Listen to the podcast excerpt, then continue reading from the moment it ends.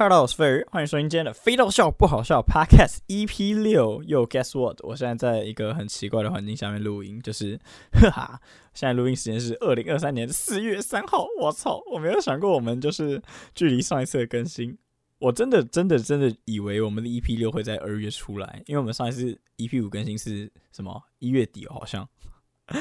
Man，时间过真的太快了，就是二月之后就在很多事情要忙，然后三月有给自己一段休息的时间，但总之就是拖到现在才录音。好，我在这边先跟大家道歉，然后顺便跟大家讲一下现在的录音时间跟录音情况。现在录音时间是二零二三年的四月三号的呃上午，也就是凌晨的十二点零三分。嗯。不是在早上录的，是在直播当中录的，没有错。我的电玩频道现在正在开直播状态，刚刚打两个小时的《斗争特工二》，然后包含现在还在持续的开着直播，所以这是我第一次直播录音。好了，我就那个连假没有出去玩的可怜鬼，我觉得也不可怜，因为我真的觉得三月的我花好多时间在玩了，最近每个礼拜几乎都会跑出去玩，不知道为什么酒局特别多。这中间其实真的发生很多事情，所以有很多的话题是我本来是想留到 EP 六讲，但是有效期已经过了，包括电玩展的事情啦，还有 Edward 的摩天轮的影片，光 Edward 老师我就拍了他四支影片，四支影片，man，我们先聊 Edward 好了。我没有想过，就是纪威的影片出来之后啊，然后会造成这么大回响，也因为造成那么大回响，加上他们那个频道蓝狐萌嘛，他们就把那个。呃，恋爱的配对节目做成了一个常态性的节目，不得不说剪辑的真的很不错。以现今小团队，因为他们还算小团队嘛，小团队来看，没有什么资金的情况下，看得出来是很用心。然后剪辑的节奏，哇靠，三十分钟、四十分钟影片居然可以剪到完全让人家是看得下去的，完全不会，我完全不会想要快转，我也完全不会想要就是啊、就是一段一段看，就是看下一段发生什么事情，然后中间直接跳过，没有诶、我真的超级无敌意外，我真的是原地吓到，尤其是纪威那集爆红，现在好像已经破一百万点阅了。当然，有一部分原因是因为来宾真的很不错，所以我猜他们原先拍到素材就不错。对，但你们有追我主频道就会知道，我有仿那个 Edward 的约会课程，直接去拍了一天的摩天轮约会系列嘛。我得说，真的是我拍过超级无敌有够难，史上最难拍的影片，它完全直接突破了我就是拍影片八年以来原片档最长记录。我那次影片过完之后啊，就是剪掉一些不必要的画面之后，差不多是三个小时半。然后我再努力的过了一次，把一些确定不要的画面过掉之后，完全在讲话的片段有三个小时。我们当天是从下午两点开拍到晚上七点半，比预期的六点晚了一个半小时，但就还行。然后我要说，我跟那个影片里的女女女主角采薇，我是真的完全。呃，不能说完全不认识，但因为就毕竟就是有过一面之缘，但就是基本上完全没有讲过话的状态。然后是请制作人，然后帮我们协调了一下事情。然后当天的约会完完全全好不好？没有在做节目效果，就真的就是你们看的那个样子。如果你没有在看那支影片的话，如果没有的话，你最好去看一下。我没有很推那支影片给你们看的原因，是因为我真的觉得。很屌，因为我做影片很久了，然后各类型影片我都拍过了，但是约会类型的确实还没有拍过，所以这一次也算是一个又突破了一个新的影片类型这样子的感觉。然后原片刚刚讲到三个小时，我一路过一路过一路过，我很努力的想要把它压在十五分钟以内，但是我发现没有办法，最终最终我一直跟自己妥协，二十八分钟、二十分钟。哦，那几天真的剪到超级焦虑，我真的很少很久没有就是剪一个片是。感觉很难形容哦。我在剪片的时候，通常就是会知道说，哦，画面应该怎么样，脑中会有个大纲什么的。那预先原先在想计划的时候，拍到素材。你也大概可以想出来说，哦，可能会拍到哪一些类型的素材，然后画面可能会怎么呈现啦，然后节目效果可能会往哪边走，可能会有几个方向，然后你会根据那几个方向，你的脑中，我自己啦，我自己脑中会有建构出来一些，到时候剪辑的时候应该怎么剪的感觉。但我得说，这支剪完之后，我整个人 confused 了，它真的太长了，然后它三分钟，哎，三个小时完整满满都是精华，都是我跟他坐下在聊天。它是约会影片，所以我希望他的聊天内容是循序渐进的，从我们陌生人。人变到慢慢聊聊，慢慢聊聊到变成就是，也不要说真的有在 dating，但就至少可以变好朋友，或是有一点暧昧的感觉，终究还是要带到一点暧昧谈感情的话题上面了。这是我觉得这难免的，因为大家毕竟想看。可能我话真的太多了吧，然后这样做就导致原片片长我剪完之后，然后还有将近三个小时是完全我们都在讲话，然后讲的话全部都我真的觉得都蛮有趣的，然后都是很有内容，所以最终你们看到成片在二十八分钟了，接着我。不敢说把握得很好，但是就真的是尽我所能了。因为我们是星期三拍摄的，然后星期三拍摄，我是我记得我是星期二晚上上片，就隔一周的星期二晚上上片，等于说我六天的时间就把它剪完了。哦，中间我有一天还跑去喝酒，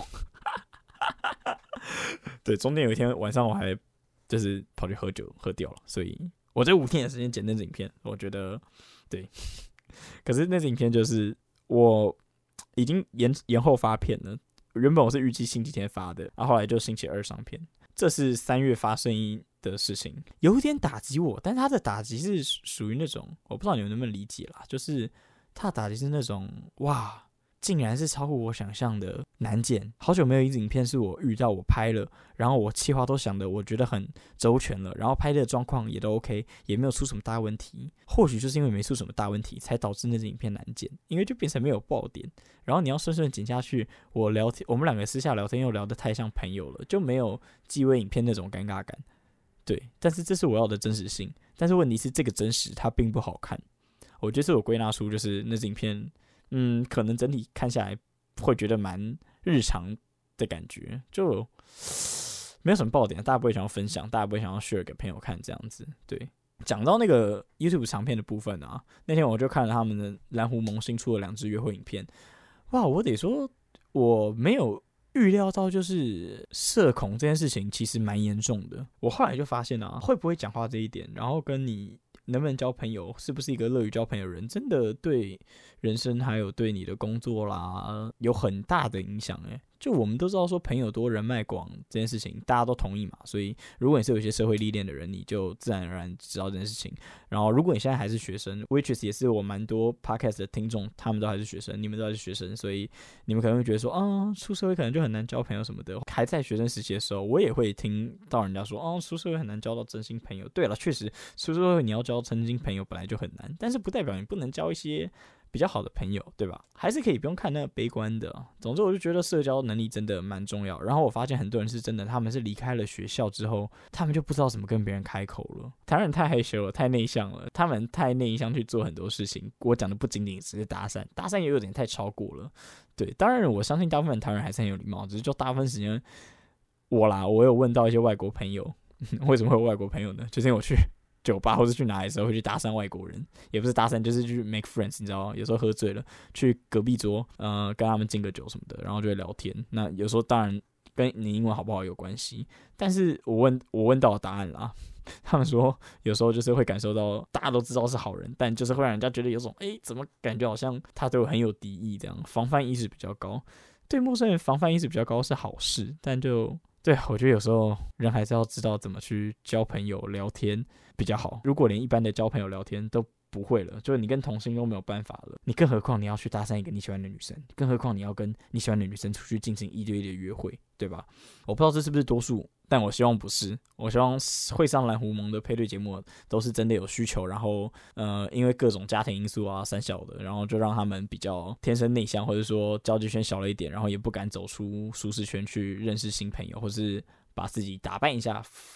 那个英文怎么讲？Flip it out 是这样讲吗？Flip yourself out。我不确定我现在发音准不准确，因为我今天大舌头。我发现我最近讲话很像大舌头。就我最近在唱歌的时候，我在练歌词，不管是饶舌还是一般唱歌，还是一般讲话，或是开直播的时候，或是在录音录影片的时候，我讲话很像大舌头，或是缺字这样子的。有时候甚至我自己回听，我才知道，好，可能可能这就是社交牛逼症，讲太多话的后果。这是等价交换，你知道吗？啊，好，扯这话题扯有点久了。Anyways，就是对这个，可能或许我们等下会再聊到，因为等一下的 Podcast 的 Q&A 环节好像有一部分是关于这个。或许我们等等再聊，或许我们等等再聊。讲到那个长影片哦，我前两个月开始，我刚刚是不是走音破音？随便，我前两个月开始拍抖音啊，双压。我前两个月有开始，就是把一些长影片，然后剪成短片类型，然后丢到抖音上面。我很久以前其实就有抖音了，就是在二零二零年打韩国瑜那个时候就有抖音了。韩国瑜的流量也不错，但是就那时候也也没有真的认真玩，就没有把它当一回事。直到现在真的是想说，哦，既然我都要剪 IG Reels 了，那我为什么不抖音也顺便丢一下呢？然后我就发现很有趣的事情，就如果你现在打开我的抖音，你会发现我的抖音的流量是比 YouTube 的主频道好的。当然，短影片跟长影片还是不能直接拿一张比，但是如果你只是纯看数据表现的话，确实是这个样子。然后。这给我一种很奇怪的感觉哦。当然，很大流量都是因为最近我都在拍 Edward 的影片，有一支甚至一上架一天就突破了二二十几万的样子。但好像因为那支影片里面我是这样 AdWord 老师，然后我对 Edward 老师明显是抖音平台觉得太有针对性，所以他们把那支影片直接就是下架了。诶，他们直接他们会直接下架，他们不告诉你说就是哦，我觉得哪里可以修改之后。他们不会给你什么黄标什么，他们就直接下架。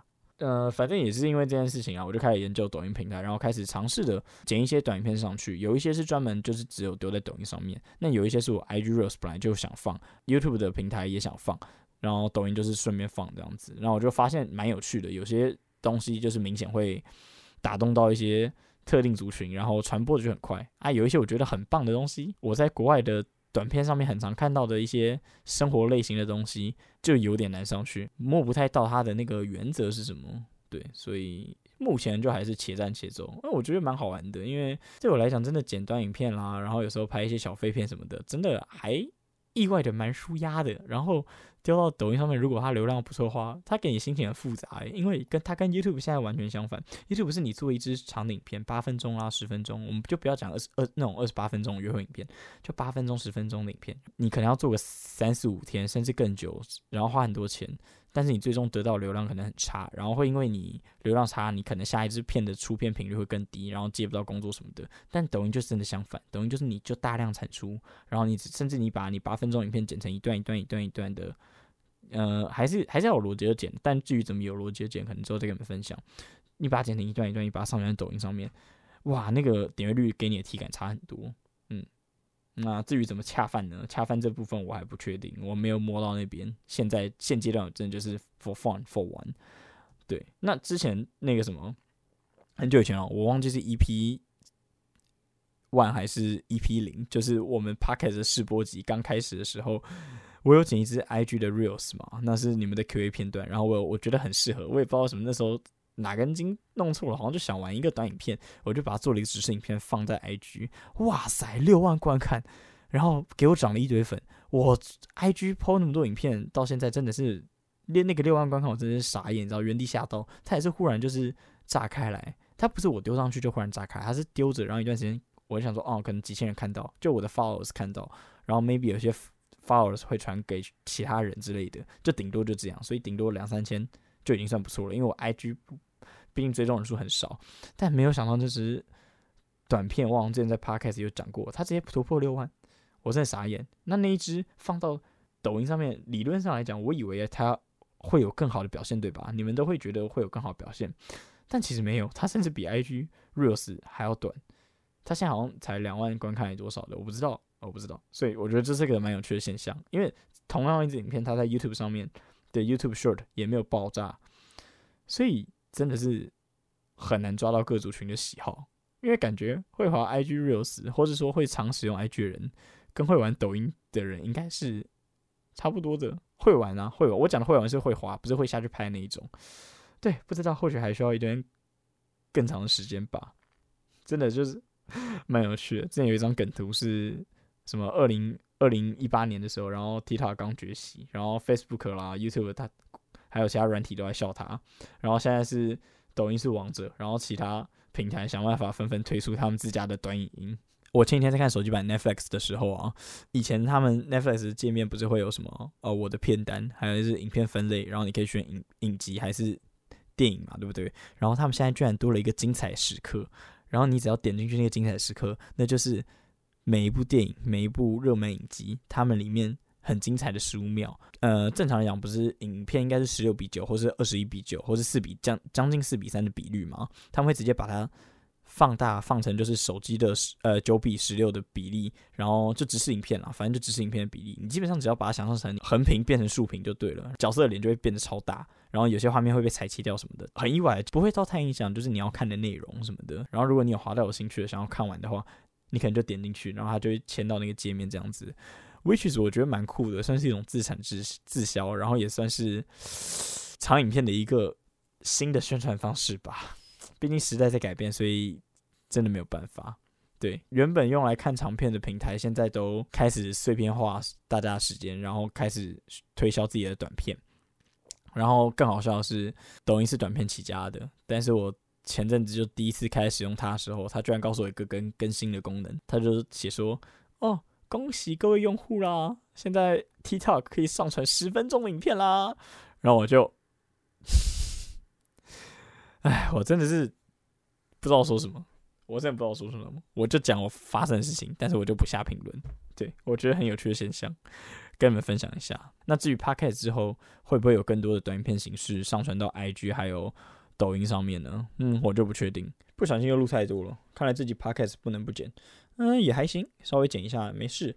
如果你是在 YouTube 平台听的观众，可能这首歌我不会放出来，因为会有版权。那如果你是其他平台听的，这首歌三分钟，它不算饶舌曲风，它算是一个我新听说过的种类，有点像是电子波，但是又不是电子波。我不确定它能不能被归类在 Hip Hop，但是算是比较电子乐。然后我觉得这首调音用的很好，就不像那个什么大虾时代二都瞎鸡巴乱调，没有没没事，就是这首我觉得调音调不错。然后我最近很喜欢听他的歌名叫做《末日黄昏》，来自 Legal，意外的听起来很 chill。然后我最近很喜欢在开车啦，或是骑车的时候，或是在休息的时候，或是洗澡、睡觉前，然后在扛喝酒的时候听这首歌。所以这是我觉得最近可以分享给你们的其中一首歌。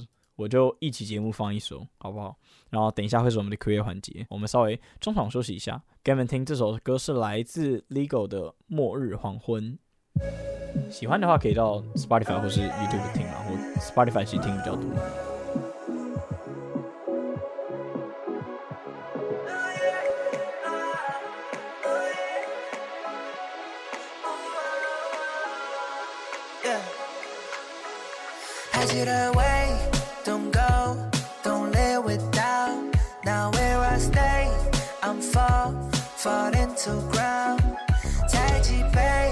再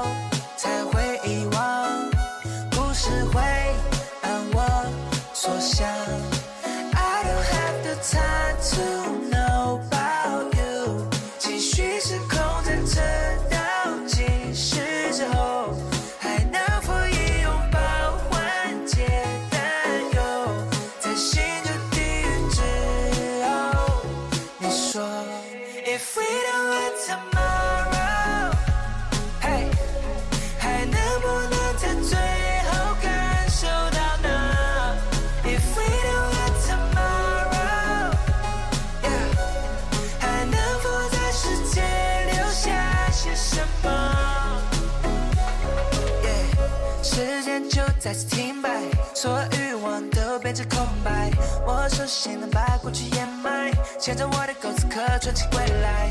我的最大的权力的一直被破碎，还没我和你记忆珍贵。深邃，只能看着月光来描绘，曾经陶醉在同一片天边，你是谁？我思绪每个方向寻找他的踪迹，带着我走向无人列车，光之街边我感受到的最深处的激拉扯，通过隧道已经做出抉择。让世界恢复它的运行规则。我消失在了每个记忆中，因为你我知道。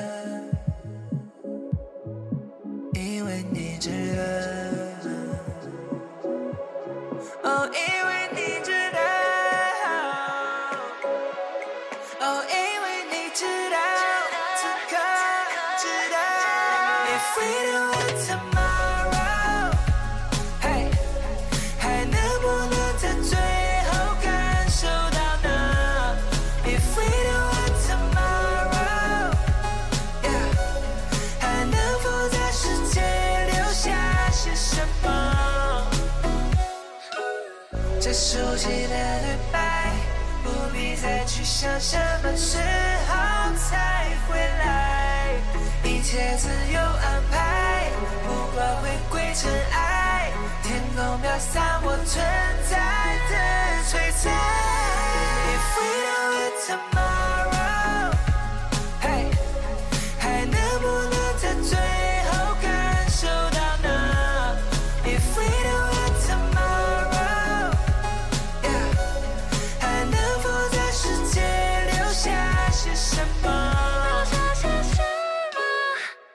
又欢迎回到我们的录音现场，这样这样能对吗？怪怪的，不知道。好了，刚刚听到这首歌来自 Legal 的《末日黄昏》。今天因为前面我们瞎逼逼比较多时间，所以或许我们挑比较短的回答，好不好？好了，我们看到第一个问题，这个是来自一位叫做中叶的观众的投稿，然后这个投稿是在哦还好了，二月二月中啊，二月中还好。请问飞鱼喜欢大姐姐还是男同俱乐部？哦，靠北。他会这样问，可能是因为我之前有一次在直播的时候提到我最近喜欢大姐姐这件事情。我不想跟你们扯到年纪问题，你们知道年纪是我的秘密。但是我觉得，我讲，我觉得大姐姐是一个心态，你知道吗？就是有些人天生他的气场就是有一种御姐的气场。讲御姐又怪怪的，因为因为我在很迷日系的时候，我又觉得日系的御姐不是我现在体会到这种感觉。我讲的大姐姐比较像是那种邻家大姐姐的感觉。好相处，当然有时候要高冷也可以。但我在跟他说，御姐会给人有一种高冷的感觉。就如果按照平常大家的描述，邻家大姐姐就是比较好相处，然后同时她可以照顾你，然后同时又很漂亮，然后又很香，都在公三小。呃，这个我在那个什么情感节目上也回答过了。我最近真的觉得大姐姐人不错。对，就以前会觉得说女生。可爱就好，但是现在就是择偶条件，或者说想相处的对象又会多一些些。就如果你是不用一定要说物理层面上面年纪比我大，但如果你刚好气场是符合大姐姐的话，我会觉得很棒。对，就是跟你做朋友还是跟你出去玩都很好，都很棒。下一个问题来自这他这怎么念？Anthony 吗？Anthony，十五岁的宅男要怎么吸引女生注意？Bro。I don't know，这个时间是二月二十八号出来的，所以他显然没有看过模特儿的那支影片。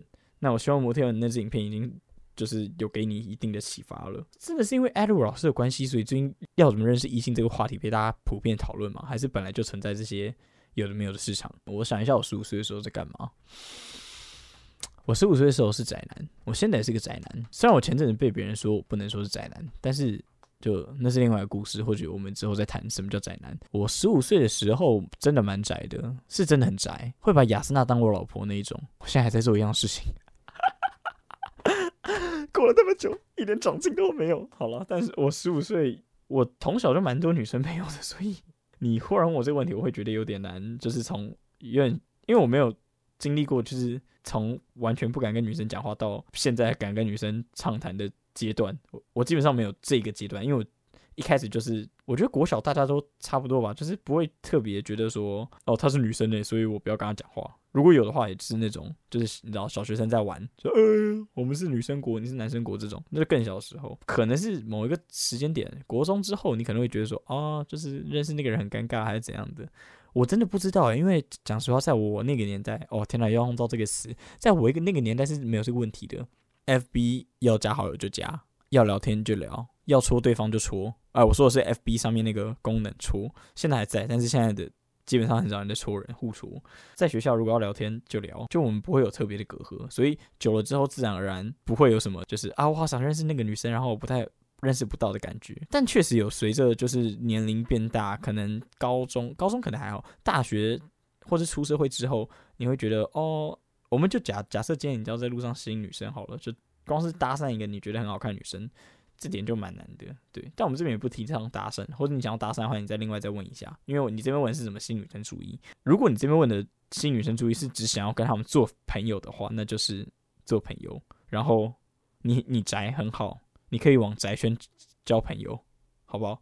据我所知，现在的宅圈没有那么的排外，因为现在的宅圈很乱，真的。很乱，我讲的不是口水很乱，是口水也很乱，音游圈的也很乱。但是除了原本的宅宅，真的真宅之外，还有很多的大众宅，就是我讲大众宅，就是之前讨论过的鬼灭啦、咒术啦，就只看王道作品那种，然后说自己宅宅那种。现在也蛮多这种人的吧，所以我这边就不给你不给你太越级的硬件了，因为我不确定你到底是想要怎么样。但是我先以一个不会冒犯到别人的方式的话，呃，你如果是连跟女生讲话。吸引女生注意都很难，然后还要强调自己是宅男这件事情的话，那麻烦你就从宅圈交朋友。那如果你讲的是怎么跨出你的舒适圈去认识非宅系的女生注意的话，电影我居然给不出答案，我我我我给不出答案呢，因为我基本上我人中最宅时期应该是我写小说前，就真的是中二病发很严重的那段时间。我现在看起来已经中二病很严重了，我到现在中二病还是很严重。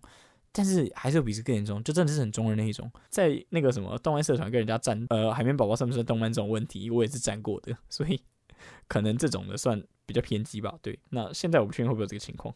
就是我觉得你可以去扩展你的交友圈，这听起来像废话，但是是亘古不变的事实，对吧？你是宅宅男，你如果要强调自己是宅男，然后你想吸引的女生如果是非宅圈的，然后完全没有主接触这一种类的，你可以就是往看一下有没有他有兴趣，或者他的生活圈里面有没有你感兴趣的东西，然后你可以不用为了他特地去学，但就是看一下你有没有稍微也感兴趣，有的话你可以就是以一个啊，我最近对这个很有兴趣的方式可以去问，或是说。稍微去研究一下，你自己也要研究一下，但是不要装懂。要的不是你知道他的兴趣，然后他兴趣里面刚好有个是你真的有兴趣，然后你去研发这个兴趣，然后你把它研发到很极致之后，回头过来跟他说：“哎、我很懂这个。”你来问我，或者说：“哎、我跟你讲，我最近也很迷这个，你知道怎样怎样怎样？”这种的卖弄学问，呃，我 sorry 啊，我现在就是先把你套到比较一般传统的，我会比较有既定印象的男生的聊天方式上面，因为有些男生可能会想要在女生面前展现自己，就这方面很厉害，什么样子，但在很懂的人面前，真的就是。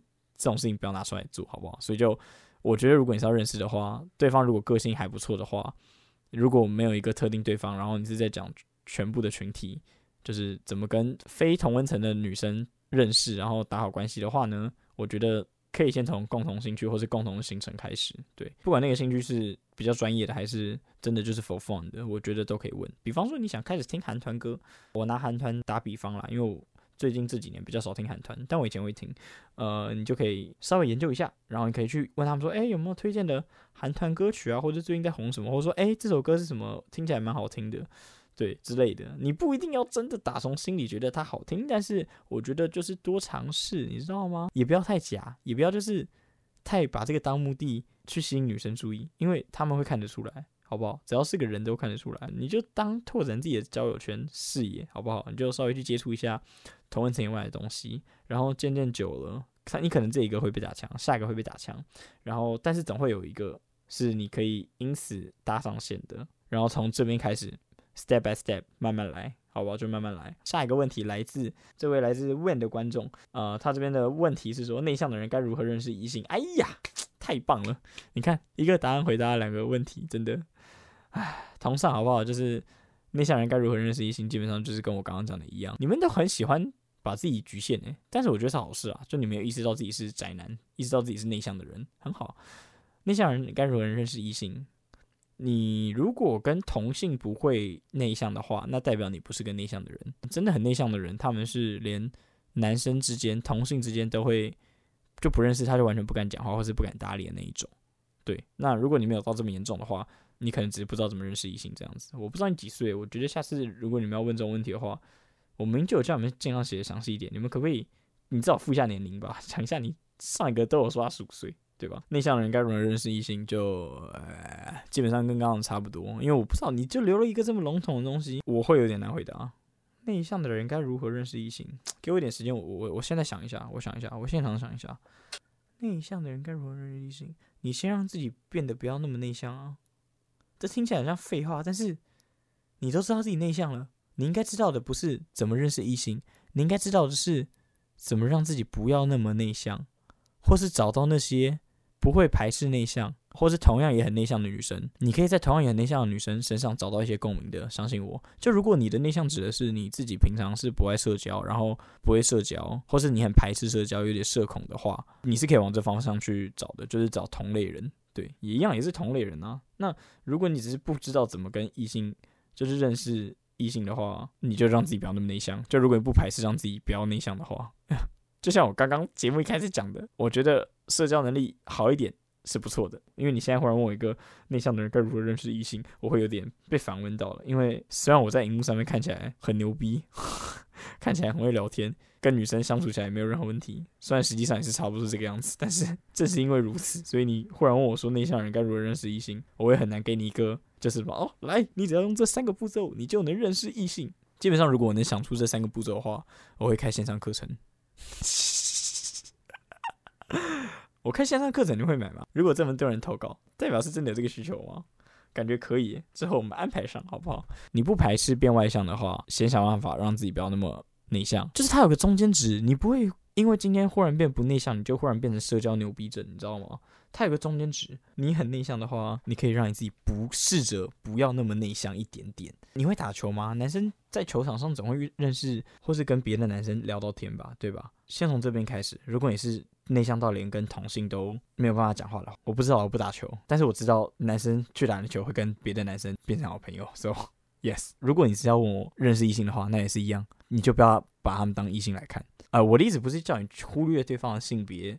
而做出一些就是很越矩的事情，就你当然要知道，意会到对方的，对方是男生，对方是女生，他们可能有一些地方相处起来不一样，但是不要太把，呃，她是女生，我我我会害怕这件事情放在心上，你把她当朋友，你从现在开始，如果你想要改变这个的话，你就是把你看到的男生跟女生。都归纳成朋友，差别只有在于男生朋友跟女生朋友啊，跟女生朋友相处上面可能会有一些眉眉嘎嘎什么的。拜托你们不要用英国绅士那一招，拜托，我希望不要有年龄比较低的观众看到了 Edward 的影片之后，真的用那些招式去跟女生讲话。拜托，拜托，拜托，拜托你们，好不好？真的是不要，先不要诶，应该不会那么蠢吧？干，可是纪威二十四岁他就这样做了。